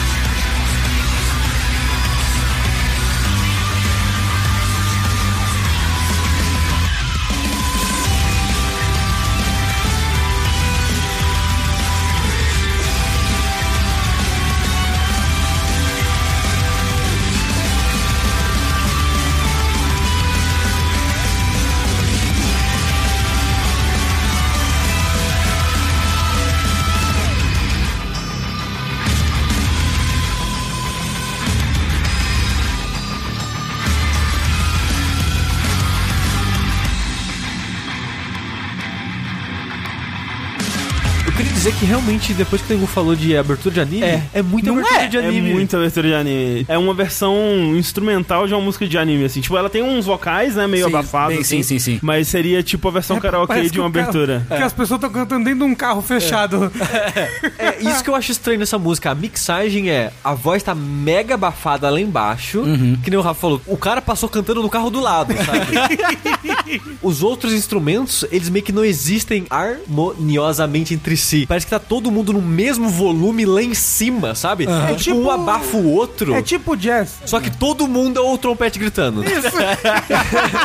Mas é pra dar aquele, aquela, né? Tipo, uh, tamo aqui. Que eu acho que eles querem que ela tenha essa empolgação, mas sem talvez chamar a atenção para a letra, É, talvez. sim, sim, sim. É porque é uma música de seleção de personagem, né? Uma música que você vai, vai ouvir muito pouquinho. Por isso talvez ela seja um concentrado de agitação. Eles aprenderam com quem? Com... Tem Com? Monster Energy. Não, eles, eles aprenderam com I Wanna Take It For É. Que ninguém mais aguenta. Né? Mas é muito doido porque é uma música que ela é agitada, mas é uma música que você vai ouvir muito pouco, mas ela tem vários momentos diferentes, ela vai e volta e fica meio baixinha, fica mais alta. Eu acho que é um trabalho quase desnecessário, assim. É, alguém perdeu muitos dias fazendo essa música Pra ninguém ouvir. É. As pessoas gritando dentro do carro estão falando isso. É. Sim. Ouça o caralho, muitos dias. Mas você, compositor de Tekken 7, você foi apreciado aqui pelo Tengu. Parabéns pra você, Tengu.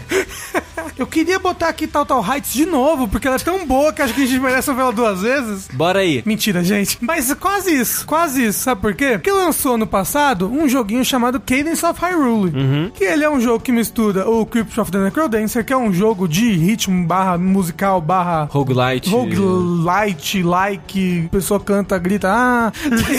É, é isso que se faz no jogo estilo Rogue o pessoal realmente Isso. canta e grita. Mas ela é uma mistura desse jogo com Zelda. Então, uma coisa que eu tava empolgado, later, era pra ver como as músicas de Zelda iam ser tratadas, né? Nesse ritmo de Crypt of the Necrodancer. Que é um ritmo que o pessoal com jogabilidade tá muito familiarizado, porque a abertura do vértice... Na live. a- na live, a música que o pessoal fica esperando pro vértice começar é uma música de Crypt of the Necrodancer. Sim. Eu, assim, se eu for dizer, se a gente fosse fazer o, o próximo Dash, top 5 jogos que a gente gostaria de ter gostado, mas não conseguiu em 2019, Cadence of Heart tá em primeiro lugar. Nossa, parece a coisa mais perfeita do mundo pra mim, porque o Crypt of the Necrodancer já é isso pra mim, porque eu amo a trilha daquela porra daquele jogo. Eu vou jogar eu não passo de 10 minutos. Agora que tiraram o roguelike, né, e tem Zelda ainda por cima, Danny Baranowski fazendo remixes das músicas de Zelda, esse vai ser o meu gote, com certeza. E não, não consigo. E aí tem aquele modo que você tira o ritmo, né? Que, tipo, você não precisa ficar se movendo no ritmo. E aí só vira um Zelda ruim. tipo,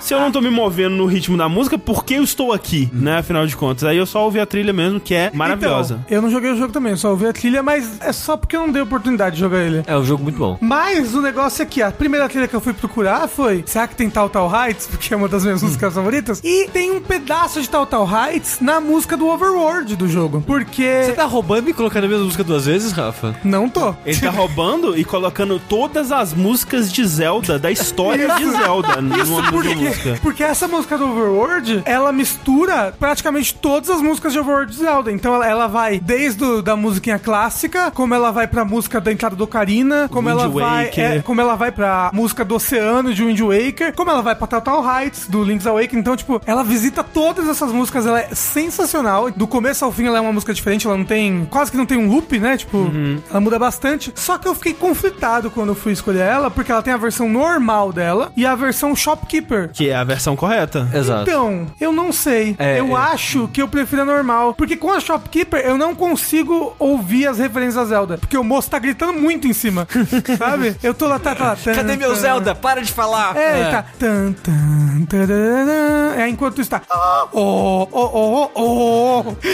não dá pra entender. André, Assim, eu acho que existe uma resposta, mas a escolha é sua. É. eu vou escolher a versão normal. E o André, se quiser, bota um trechinho da Shopkeeper depois pra vocês ouvirem.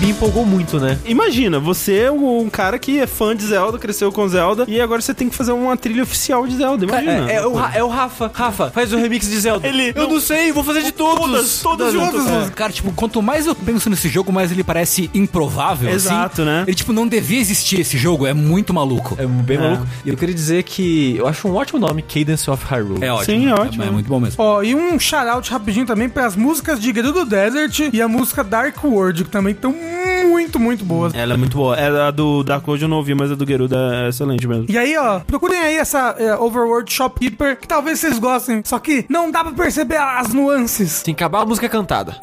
Por falar em música cantada, Eita! eu vou trazer aqui, enfim, pra fechar as minhas quatro seleções, a minha trilha favorita de 2019. Eita! Para a qual eu vou ter que passar rapidamente por algumas outras músicas, trechinhos assim, curtinhos, só pra explicar o que que faz a- essa trilha tão especial. Eu falei um pouco sobre ela no podcast de Esquecidos, no podcast de Melhores. de melhores, e agora eu tô falando nesse, o máximo possível que eu consegui, porque eu não consegui colocar esse jogo no meu top 5, infelizmente, mas ele tá ali pertinho, tá no meu sexto lugar, que é o Hypnospace Outlaw, né? Como eu falei lá, a pegada do jogo é que ele tá criando esse mundo que nunca existiu, mas que é como uma versão de universo alternativo da nossa internet dos anos 90, né? E aí tem toda a cultura musical lá, e eles tentam criar um paralelo também à, à nossa cultura musical, com algumas diferenças aqui e ali, mas muitas semelhanças também. Então, quando ele vai fazer uma página de um adolescente Ed, roqueiro, da virada dos anos 90 pros anos 2000, é aquele no metal safado, sabe? Linkin Park, assim.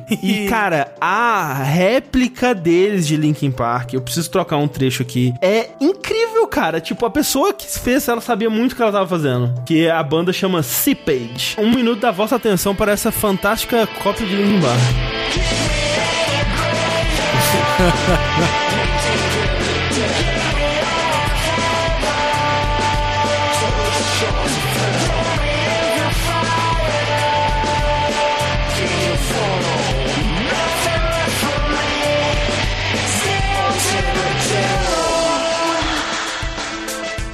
rapzinho, tem que ter um rapzinho. You wanna feel what it feels when it feels like there's something.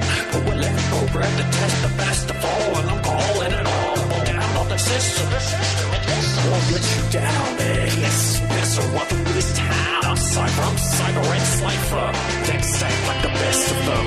Oh, I tried like É muito doido porque, tipo, ele tem um, um pé no Linkin Park, um pé no Blink, um, tipo, tem um dedinho em cada uma das coisas, assim, cara. É Ele- muito maluco. Ele envolve É. aqui o- aquela época. Tá, esse que você mostrou agora pra gente foi o Linkin Park, agora bota a música do jogo pra gente ver como é que é. E aí, a trilha dele, ela é cheia de composições desse tipo, composições originais, e ela tenta envolver tudo o que envolveria esse mundo musicalmente. Então você vai ter os gêneros próprios que eles inventam, tipo o cool punk, como eu falei, é um rock que é como se fosse um, um rock normal, só que todos os instrumentos são de instrumentos de Natal, que é muito engraçado. é o Cool Punk. Cool Punk. Ele tem, tipo, jingles comerciais. Por exemplo, esse maravilhoso aqui. Um jingle do Hot Butter Ice Cream. Aparentemente é um sorvete que você põe na manteiga quente, eu acho. que É uma parada que eles vendem no mundo de para as pessoas lá.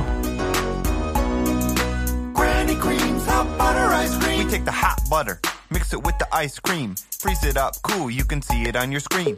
Put it in your microwave, make it real hot like a soup or a dip. We call it heat and sip. Very tasty and healthy too. Granny creams, hot butter ice cream. Maravilhoso. Eu queria dizer que todas essas músicas, eu não aguento mais ouvir elas, porque eu devo ter ouvido 300 vezes cada uma dessas enquanto eu jogava, porque tem autoplay nos sites. É. Enquanto você tá navegando, você não sabe exatamente o que você tem que fazer, então você fica revisitando os sites, tentando achar o que fazer. Toda vez que você abre o site, toca a música. É, e puta merda, nossa, eu cansei muito dessas músicas. Todas essas músicas, elas compõem a experiência do jogo, mas todas elas eu gosto meio que ironicamente, né? Assim, tipo, olha que engraçado. Mas são músicas que eu não ouviria normalmente, né? E aí, assim, a música que eu escolhi, a gente já falou aqui muitas vezes sobre é, a nossa relação, na verdade, mais a minha relação com esses softwares dos anos 90, né? De computador. Foi muito um período que eu tinha só computador e eu não tinha console, né? Então eu jogava ou emulador ou o que tinha pra computador na época. E muito disso vinha dessas revistas de CD-ROM, né? O que tinha pra jogar e, mexer no computador nos anos 90, pra mim, que tinha um computador com kit multimídia, era justamente as coisas feitas pra se rodar num kit multimídia. Mídia. E a gente fala um pouco disso no podcast do Noite Animal, em outras ocasiões também. A gente até chegou a fazer um saideira, onde a gente foi rodando revistas do CD-ROM e vendo o que tinha dentro dos CDs. E foi nessas ocasiões que eu fui percebendo que existe uma certa estética ali que é muito nostálgica pra mim. É uma estética que ela me escapa, eu não consigo apontar exatamente o que que faz dela especial pra mim, porque tem outros jogos que imitam estética de tipo Windows 95 e tal, e não é bem aquilo, tipo tem aquele jogo da Natalie Lawhead do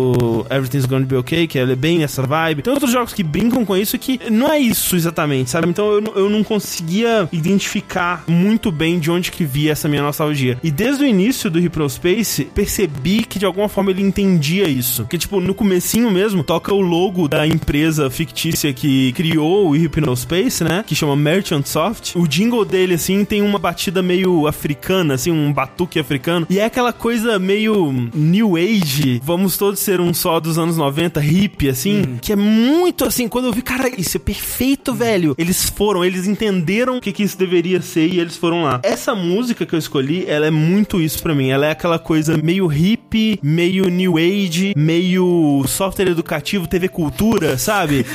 aquela coisa brega, mas que tá tentando ser jovem, porque nós somos digitais do computador, uou, multimídia, sabe, futuro. Ela é muito isso pra mim, assim, ela tem uma- essa pegada meio jingle, meio aquele mid escroto, assim. Assim, a coisa que mais fecha, assim, ela pra mim, é que no, no fundo da música, ela toca alguns instrumentos que seriam batidas de bateria, por exemplo, por tipo um efeito sonoro de um, como é que chama aquele spray de água? Borrifador, assim. Borrifador e um cachorro latino. Eu não sei se é um cachorro ou uma cuíca, É mas tipo música de Mario Paint, assim, Tipo é? música de Mario, total, ou uma música de The Sims. Ele captura tão bem todo esse sentimento numa música, sabe? Que essa música, pra mim, é a experiência do computador nos anos 90, assim, capturada numa música. Só que aí ele puxa ela pro lado melancólico, né? Porque essa música ela toca nos créditos do Hypnospace Outlaw. E o final do Hypnospace Outlaw é meio melancólico. Uma letra que ela fala: Ano 2000 você me decepcionou. Porque ela é escrita do ponto de vista de uma das personagens que você acompanha ao longo do jogo, que ela era de uma família muito religiosa e o pai dela dizia que o fim dos tempos ia vir nos anos 2000 e ela tava, ok, vamos lá, né? Eu levei minha vida até aqui pra isso, estou pronta pra tudo acabar. E aí quando tudo não acaba, do ponto de vista dela que, ok, anos 2000 você me decepcionou, mas também representa muito, vocês lembram, né? Vocês são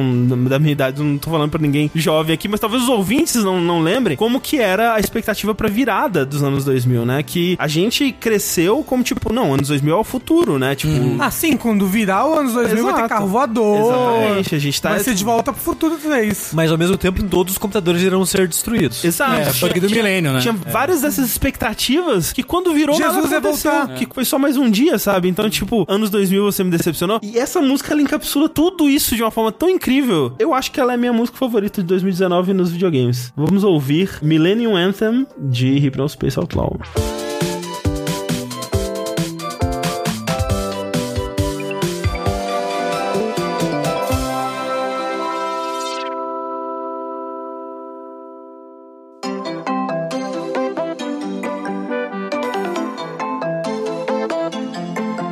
É tipo, é muito Mario Paint. Muito. Muito um cachorro com spray de água.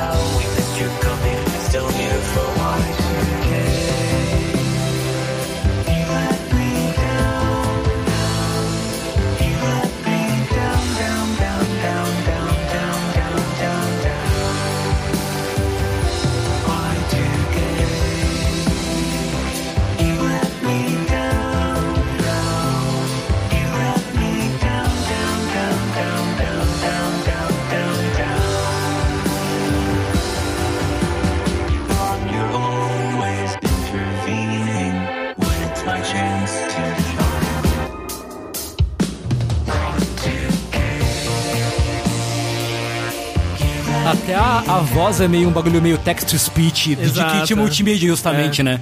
É muito, doido. É muito legal. Vale dizer também que é, é, né, essa é uma versão cantada do meio que do tema de, de boot do, desse sistema, né? Então é, você ouve ele algumas vezes antes disso, e aí no final você ouve essa versão cantada. Fiquei surpreso que você não escolheu a música de Barbear. Tem uma saga desse personagem, né? Que é o, o Chowderman, que ele é tipo um. É, Um Kid Rock Kid Rock, Kid Rock total. Ele é o Kid Rock desse mundo. E aí tem eventualmente a música Ready to Shave, que é a música sobre barbear. né, A letra toda é sobre barbear. E, tipo, ela tem sete minutos.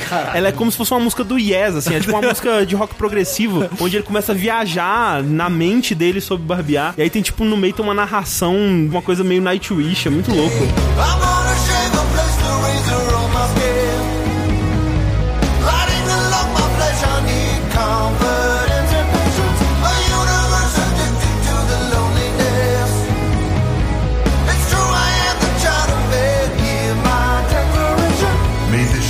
Edge bring me peace.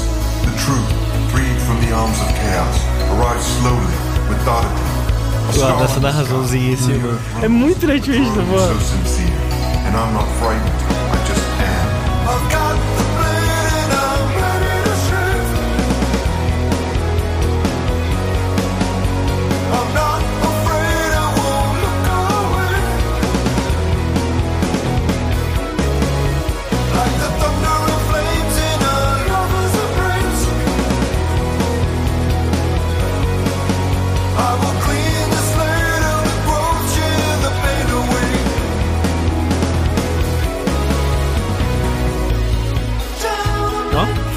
Ela vai, velho. É incrível. É incrível. Diferente da virada do milênio, que decepcionou o personagem, né, do Sim, sim. Return of Space Outlaw, eu trouxe uma música de um jogo que não decepcionou, realmente, em 2019. A gente comentou sobre ele rapidamente no nosso podcast de Esquecidos, que é um jogo que eu não joguei muito, mas o que eu joguei eu gostei muito, que é o Ace Combat 7. Quase, né? Em vários momentos de lá pra cá, eu quase instalei ele. É bom, jogar. viu? Um jogo bom. E a trilha sonora dele também é muito, muito, muito maneira. Ela é consistentemente muito boa. Eu fui ouvir pra me preparar pro podcast. Eu peguei uma playlist do YouTube e fui ouvindo loucamente. Cara, é uma trilha que é muito redondinha, muito bem feitinha. E é meio que uma tradição da série já, né? Sim, é. Sempre eu vi que Ace Combat sempre teve trilha foda, porque eu só joguei o 2 e o 3 no PS1. Uhum. Do PS2 em diante nunca mais joguei, só fui voltar no 7 agora. Mas nesse período eu sempre ouvia, porra, a trilha do Ace Combat 4, a do 5, a É do foda, 6. é foda. E tipo, o do 7, quando eu tava jogando realmente, a trilha é muito boa. É. E é a trilha original? É a trilha original. Tirando, assim, alguns jogos, acho que os cinco, eles botaram uma música do Puddle of Mud como abertura, Caralho, assim. cara. Que é, como é que é o nome da música? Aquela, Can you take it all Cara, não away? é possível, Blurry? Blurry, sim. Não é possível. Caralho, velho. Essa música! Põe aí, põe, põe a abertura desse Combat 5 aí. Senhora, não, peraí, deixa eu confirmar isso aqui. É, é muito quero ser descolado, por favor, É, gostem não, de mim. pra caralho, é, é. Na minha adolescência eu ouvi muito essa música. Não, adorava essa porra dessa música. Mas era com a foda lá no limite. É, é. Enfim, né? Teve essa música licenciada, mas todas elas são, na, Originais. via de regra, são composições originais. E a que você escolheu também é original. Também é original, é uma música de uma das fases do Ace Combat 7, que eu não, na verdade, nem me lembro de qual fase que é. Eu acho que ela toca talvez mais de uma. Talvez, mas é uma música muito boa porque ela tem várias coisas que eu gosto dessa trilha. Primeiro que as músicas de missão, todas elas, todas, você ouve e fala, cara, eu tô voando. Tipo, eu tô num avião voando demais, assim. Tipo, você se sente voando, É assim. tipo Tony Hawk, todas as músicas você fala, caralho, tô no skate. Cara, eu tô tendo Caralho, uma crise existencial, assim. Hoje em dia, né?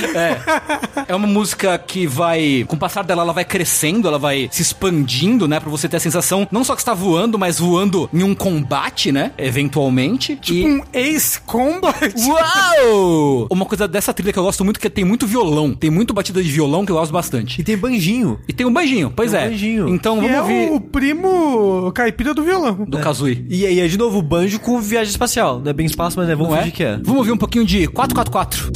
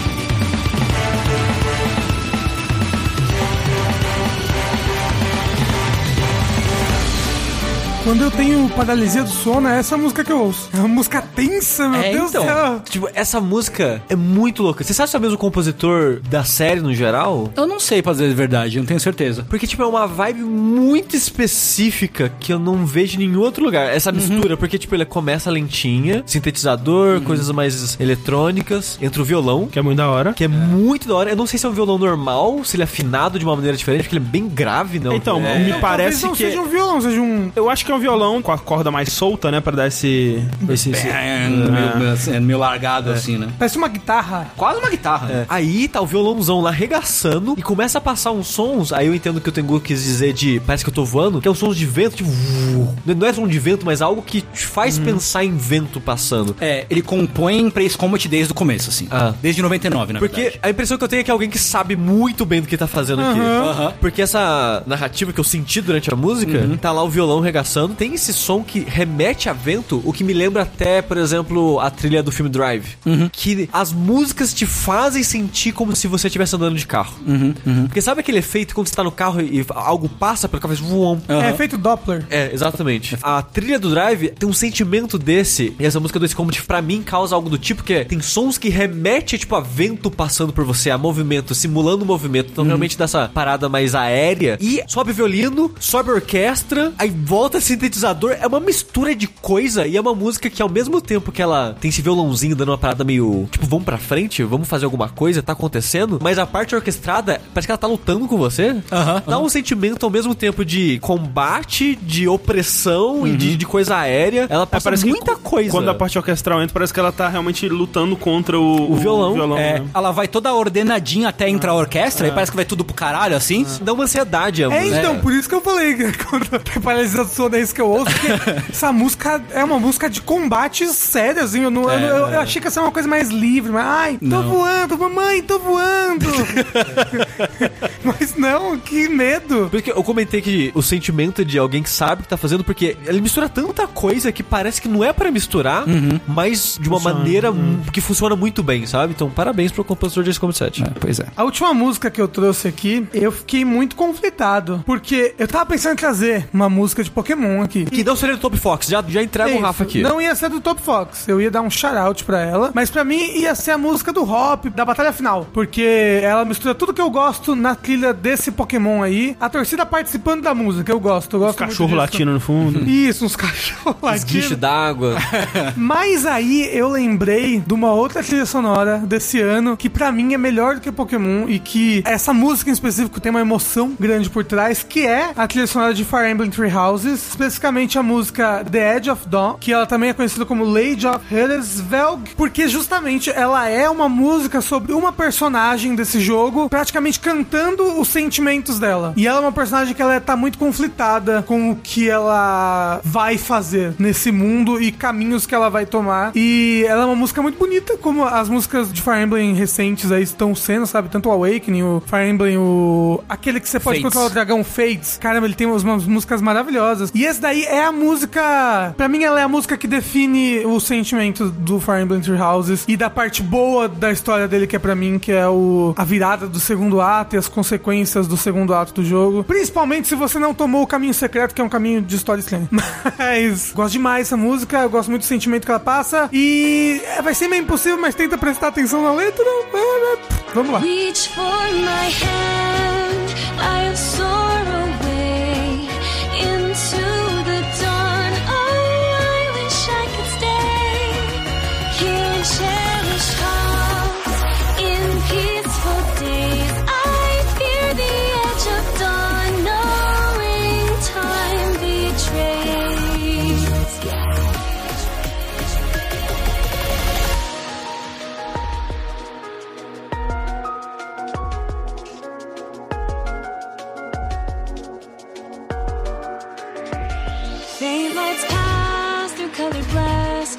beloved place. Silver shines, the world dines, a smile on each face. As joy surrounds, convert bounds, and I can feel him breaking free. For just this moment lost in time, I am finally me. Yet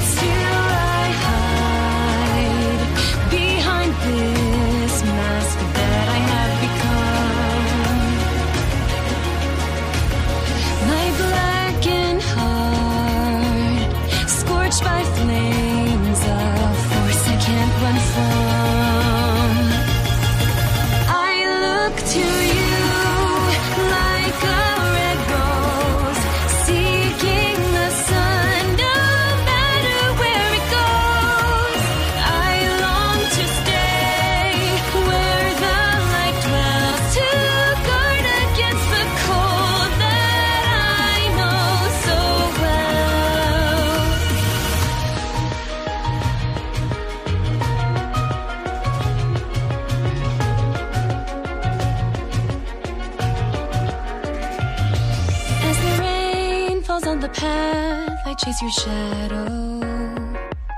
I don't feel a single drop or the ground below. Then you turn to me and I stop before I know.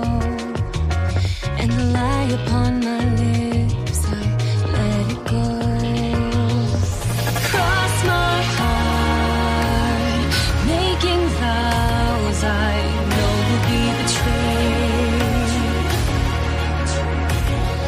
A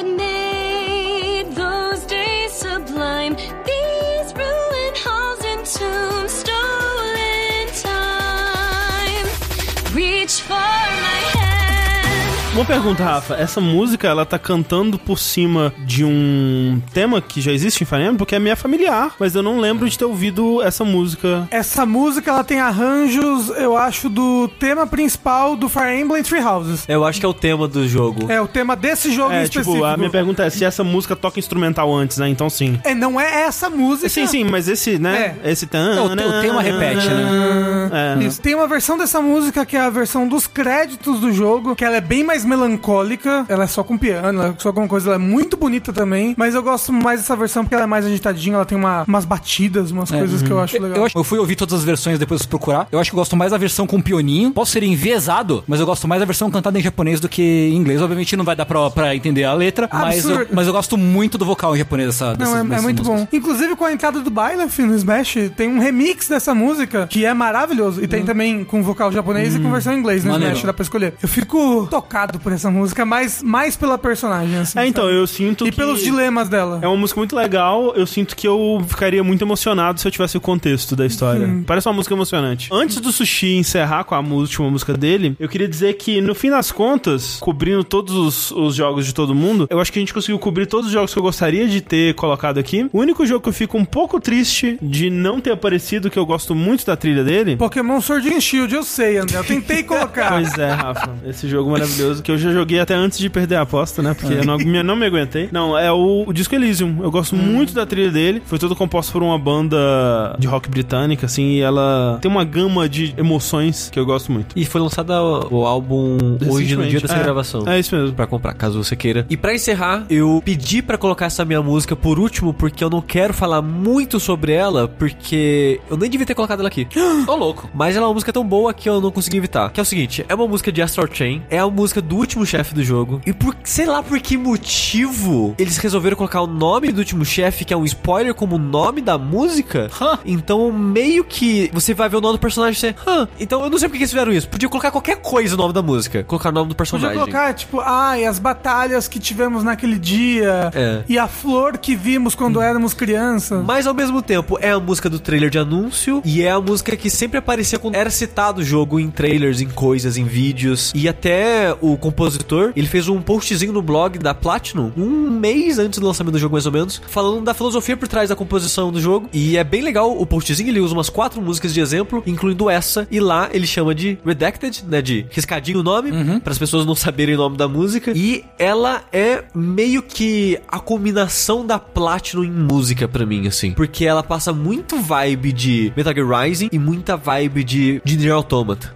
Não foi eles que compuseram o Nier Automata, né? Foi um compositor que veio junto com o Yokotaro, mas por estar presente ali, esse cara que foi o compositor, ele trabalhou da trilha. Ele foi meio que um auxiliar na trilha do Nier Automata, então eu sinto que passou nele, assim, a inspiração. E tem muito aquela vibe metalzinho agitada do Metal Gear Rising, assim. Pra mim, essa música é muito a mistura dos dois e eu adoro a trilha sonora dos dois jogos. Do Nier Automata é uma das minhas trilhas favoritas da vida, assim, de videogame. E Metal Gear Rising é uma trilha cafona que eu adoro. Vamos fazer um dash sobre a trilha de Metal Gear Rising? Vamos. É. Fechou. Sobre a trilha, isso, Só sobre a trilha. E é por isso que eu não consegui evitar de colocar essa música aqui, que é uma música muito, muito, muito boa. E quando você vê o post do cara, que ele fez, explicando que ele fez um gráficozinho que é tipo, é música calma, música de batalha, música de chefe, e ele explicando como que ele compôs a música e ele vai fazendo ela intercalar de acordo com o momento. Ah, você tá dando no shopping, a música de shopping feliz, eletrônica. Pá, começou a luta, então virou metal. Mas só que você sente que ainda é a mesma música e tal. A trilha sonora do Astro Chain é muito, muito boa. É, o que eu joguei do jogo foi É uma das coisas que me destacou também, É. assim. E essa em específico. Então, eu gostaria de fechar o podcast aqui com a Redacted. Se você quiser procurar o nome aí, você procura. Mas se você procurar por Astro Chain Redacted, ou você vai achar ela no,